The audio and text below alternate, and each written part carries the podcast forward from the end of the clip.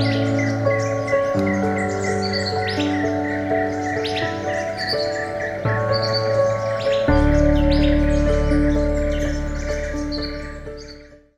Hello，欢迎光临今天的山枪阅览室。那不知道大家有没有去过桃园市立图书馆了呢？它是一个非常美的图书馆，希望大家如果有空的话，一定要去拜访。那现在桃园市立图书馆在四月二十九日呢，开始一路到五月二十七日会举办第一季，一共七个场次的桃园阅读开箱书里桃香系列活动，结合多元的主题和在地的文化，会举办讲座、新书分享会。走读还有开箱特别企划的丰富活动，带领读者们呢领略桃园文化的风景书香，以及它的文化风情，还有阅读乐趣。那我现在来预告一下这些活动的时间：五月十三日，台语文学教父由林央敏躲在墙壁里的哀泣，引领读者感受乡土文学的情怀。五月二十日。漫步龙潭与终老有约的走读活动，将带大家开箱龙潭，品味客庄风情。五月二十一日呢，就是我本人山枪本人会在桃园市图新总馆与大家分享，就是关于演员还有创作者、写作者身份转换的心路历程。然后当天大家也可以来这边品茗，会有就是私茶的老师。大家如果想喝茶的话，一定要记得。就是提早报道。那五月二十七号呢，桃园的作家向鸿泉，何处是儿时的家？他会分享他如何记忆一座城市，邀请大家一起来写自己的故乡。活动还有限量的阅读好礼等你带回家。爱书也爱阅读的你，千万不能错过哦。好，以上就是我们那个桃园，就是这个很美的市立图书馆要推广阅读，然后还有。帮大家办了非常多有趣的活动，所以无论是你想要听讲座，或是参与走读，或是参与就是这些新书的发表会，大家都可以上去，就是多多关注他们，就会知道非常多资讯。那我今天要分享的书呢，叫做《义工怎么都在直播》。这本书呢，也是桃园总馆呢他推荐的新书之一。所以呢，就是在去之前呢，也可以看看他们就是有推荐什么书啊，或是你可以直接到那边去借阅啊、翻阅这样子。那我觉得这本书真的非常的有趣。我觉得就是某一种就是社会的观察、文化的观察，就是大家。不同地方的人会有生活的差异嘛，然后但是大家即使待在同一个地方，但是大家看到的世界也是不一样。就像我们有时候出国旅行，可能就是我们也会带着我们自己的习惯，即使大家都在同一个地方，可是观看的方式却是不同的。好，那我就来呃分享这本，就是它也是那个 Open Book 的年度生活选书，所以就是一个非常棒的、很有趣的书。翻到它的二十八页，这个小篇章叫“坐下来”。然后它的场景在台北车站。好，当移工一周、一个月或一整年放假一次来到台北车站，习惯坐在大厅中。台湾人对移工的印象总是喜欢在台北车站大厅坐下来。但一开始大家就会像这样坐下来吗？没有，这里本来有椅子。二零一一年，台北车站大翻修，撤掉原本在大厅供旅客休息的椅子。二零一一年，有一则新闻标题为“台北车站大厅撤椅，乘客客难坐在地上”。记者报道中说，往候车的大厅望去，竟然一个座位都没有，而每个角落都可以看到民众靠着柱子或坐在墙角，食物也直接放在地上。这些坐在地上的民众是台湾人。二零一二年的开斋节，台北车站发生台湾人反感移工坐在大厅中，台铁以红龙围住大厅，不让人坐在地板上的红龙事件。二零一三年，台北车站在原本大厅的八根柱子下设置椅子，让旅客偶尔也能坐下。但在二零一五年，因反感街友占位而又撤掉了椅子。对印尼人来说，坐下来在地板上围圈。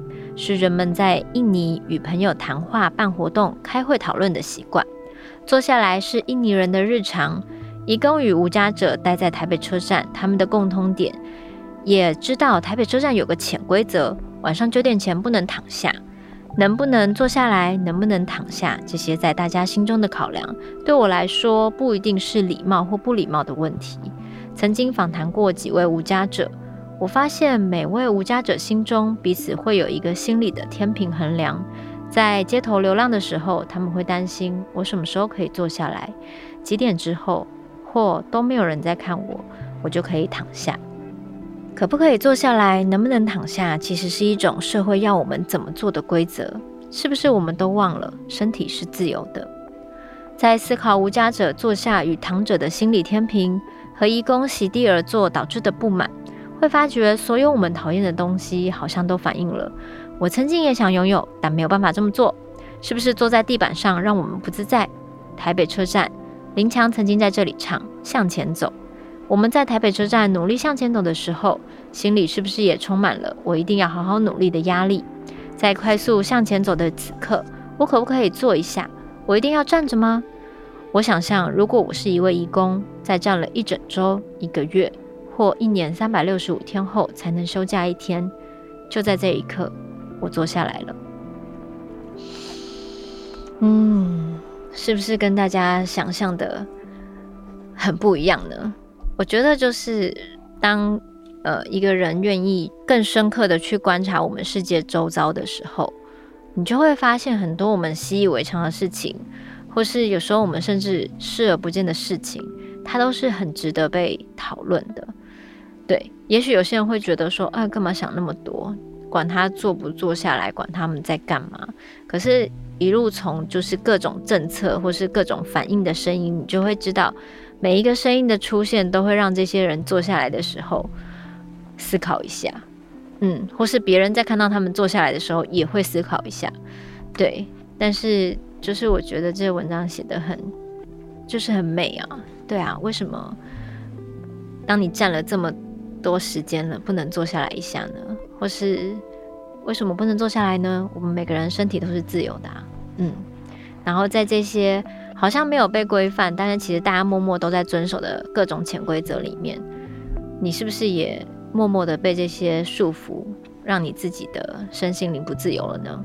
嗯，好，接着念下去，呃，还下面的篇章叫远行，但不会有人一直待在台北车站。贾杨提说：“台北车站对印尼人来说什么都有，可以买电话卡、吃印尼菜、寄钱、去语言可以沟通的美发沙龙。不过也有听许多朋友来台湾久了之后，不再那么常来台北车站。他说，台北车站这个地方啊，一开始会觉得很新鲜，什么都有，也可以吹冷气。但如果常去，就会发现东西就那些。台北车站很大，但也很小，大家会一直待在台北车站。”有的人是想存钱，不想一直花钱而待在大厅；有的人喜欢花钱让自己开心，所以爱来逛街。但久了就发现东西都差不多一样。如果一直待在这里，人家会觉得你没有进步。Linda 佩青是二零一五年我在台北车站认识的第一位印尼朋友。她先是当学生，后来在印尼语杂志工作，跑义工在台湾办活动的新闻，也翻译台湾新闻成印尼文。佩金对我说：“每次他报道有关台北车站的新闻，在网站上，只要有台北车站的相片，下面就会有义工留言：‘你们明明在国外，为什么你还在这里？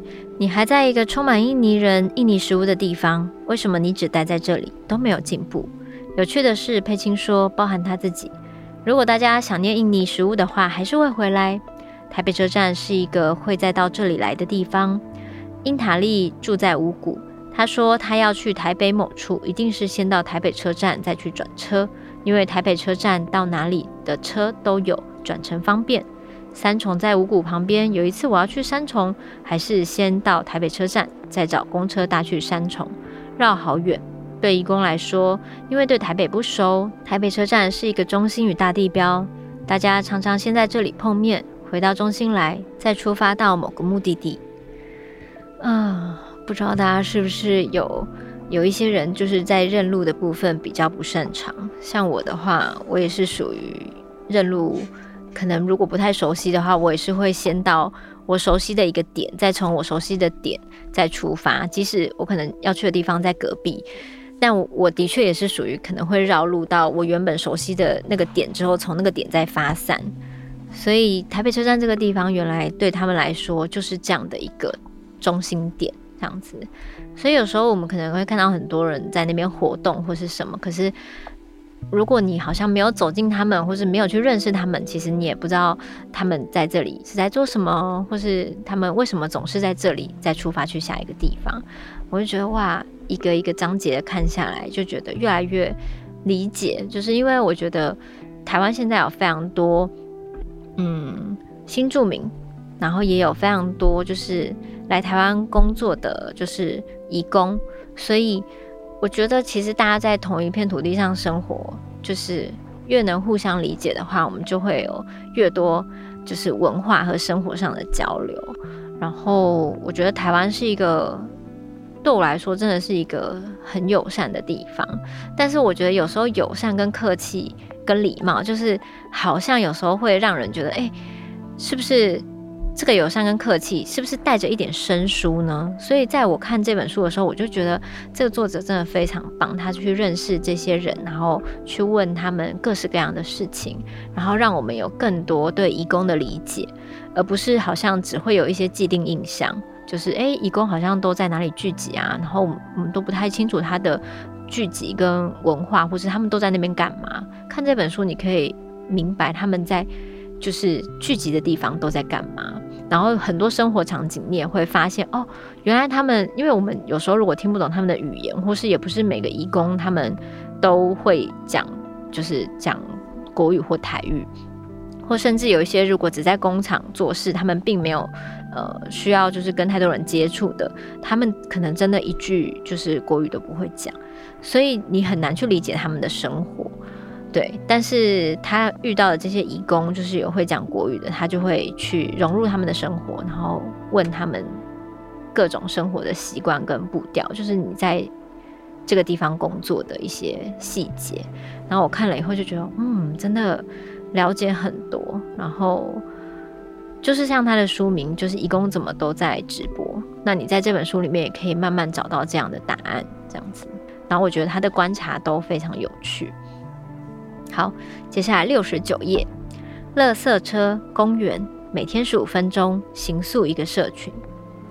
住在三重的贾杨提，二零零八年来台湾当看护，至今一直没有换老板。他说，平常走在台湾路上，如果当街看到印尼同乡，彼此容易因为好奇停下来问候几句。不过他说，看护生活中最重要的交友场域还是倒垃圾和去公园。每天到垃圾前十五分钟，我下楼跟同一栋公寓的看护聚会。大概在台湾许多城市、乡村、街角，夜晚最先出门的、等待垃圾车的都是外籍看护。虽然许多印尼人对于台湾垃圾车会播给爱丽丝或少女的祈祷，一开始都有些文化冲击。不过久了，这些歌曲就变成每天可以放风的悦耳声音。贾杨提说，他倒垃圾的朋友群中，他们每晚会聊印尼盾和台币的汇率，就算寄钱回家，也会算最划算的时机。倒垃圾朋友群只有少数人有固定休假，能放假的看护就帮忙大家寄钱、出支电话卡、买包包，互相帮助。贾杨提的朋友英塔利住在乌谷，常常成为垃圾车朋友群的大厨。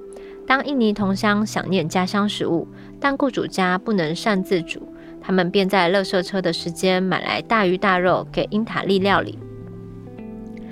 隔天晚上，垃圾车的时间，英塔利就会变出一大锅印尼辣味煮鱼。他们会兴奋地在倒完垃圾后，到对面的小公园待上半个小时，一起在晚间享用英塔利煮的印尼菜，再各自打包回家。但不是每个人都能有垃圾车朋友。同样住在五股的瑞达说。他照顾的阿嬷不喜欢他跟倒垃圾的看护们讲太多话，怕他交到坏朋友。如果不能有垃圾车朋友，那看护们有时候也可以拥有公园朋友。公园朋友跟垃圾车朋友的人群一定不相同。有一天，在英他杂志的罗姐邀请我去他家附近的公园。他家住在台北市中正区，家附近的巷子很像迷宫。他说刚来的时候容易迷路。曾经有一次试着丢卫生纸记录，就像童话糖果屋。他要带我去的公园在迷宫深处，说今天公园有印尼看护妈妈煮菜。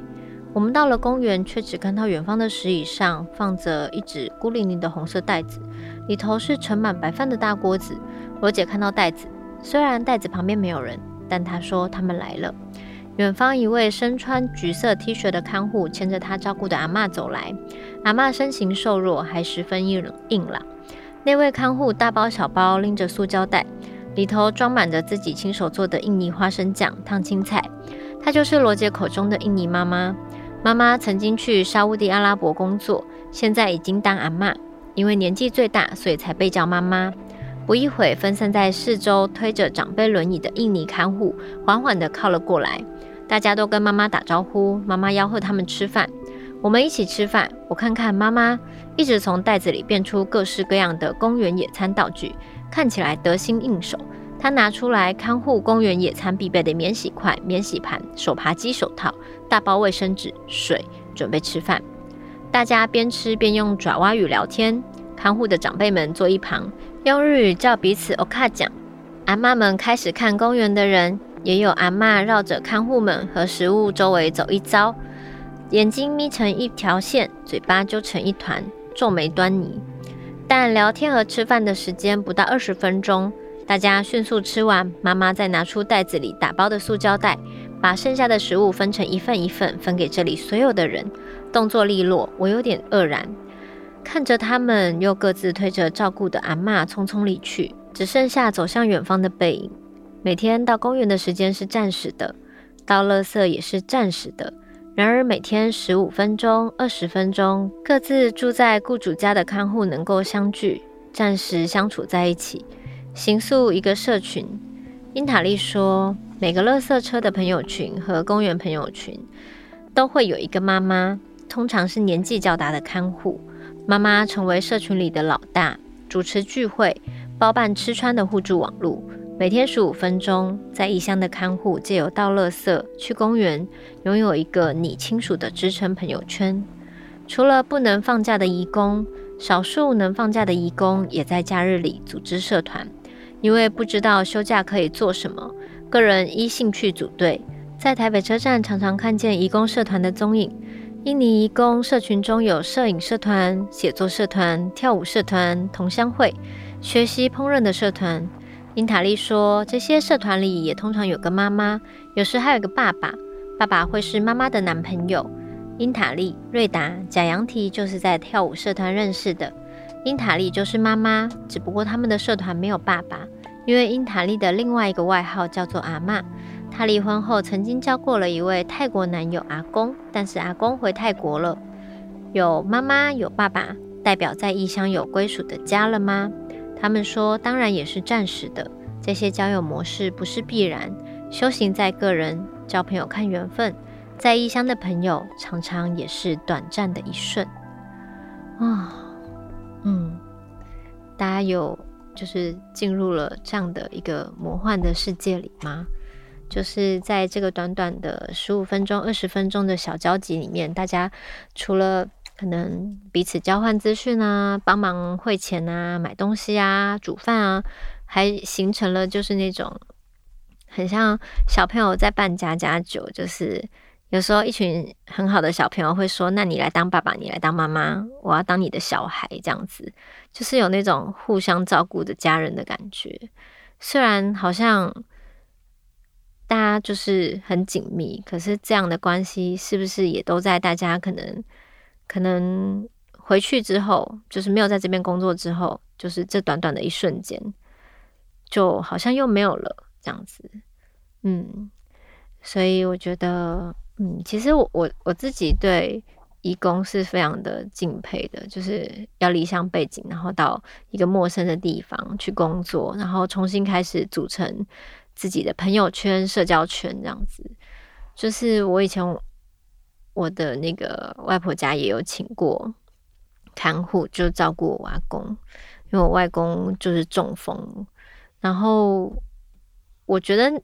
就是我现在看这本书，我才大概知道他们可能有时候的一些心情吧。就是因为可能语言可能来了以后才渐渐的开始要学一些更生活的用语，尤其是我外公他们可能是讲台语的，所以可能久了他也是会讲一点点，但是可能在那个地方他 可能并没有找到太多这样的垃圾车朋友或是公园朋友。然后，所以他有时候要买东西啊，他刚开始来的时候，他要买东西或是什么，他就会请我帮忙，就是我会去帮他买邮票，让他可以寄信回家。因为那时候好像手机可能他没有那么常用吧，他还是比较常写信这样子，所以我比较就会是扮演他，就是帮他买邮票，或是帮他从家里用。家里的电话拨一些电话或者是什么，他都会请我帮忙啦。对，然后有时候因为我我跟他语言没有很通，因为他如果讲台语，我可能也不太会讲。然后就是断断续续的国语台语稍微的交杂，有时候我不太确定他真的要我做什么这样子。因为那时候我也蛮小的，但有一次我好像有看到他，就是可能想家就直接哭这样子。然后我那时候真的太小了，不知道怎么办，然后就只有我跟他而已。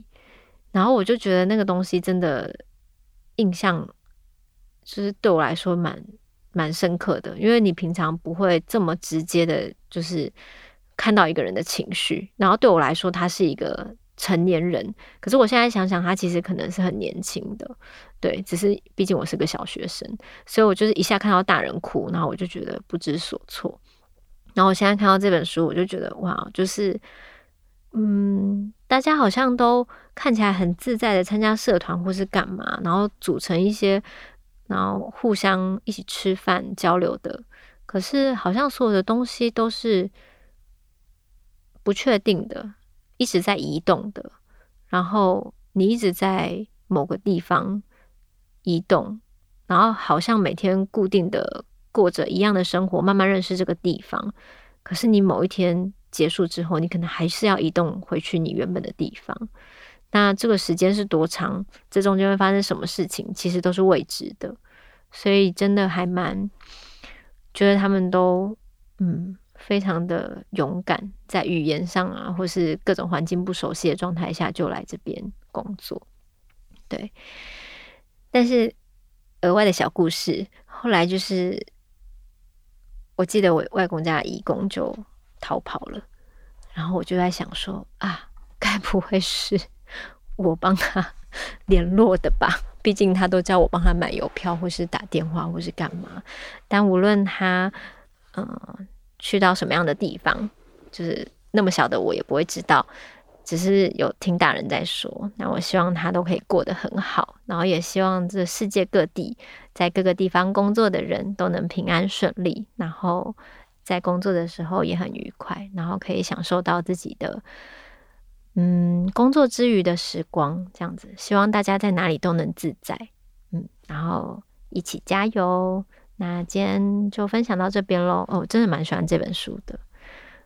帮助我解开了小时候的很多疑惑，例如说那个义工怎么会突然就哭了？我好像只是问他说，就是你的邮票要就是买多少，你要寄去哪里？然后他好像只是说他要寄回家。他讲到回家这两个字，他就哭了。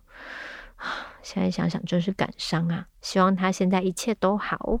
嗯，就是一个小学生在对着。曾经的回忆讲话，好，今天山羌阅览室就到这边结束，我们下周见。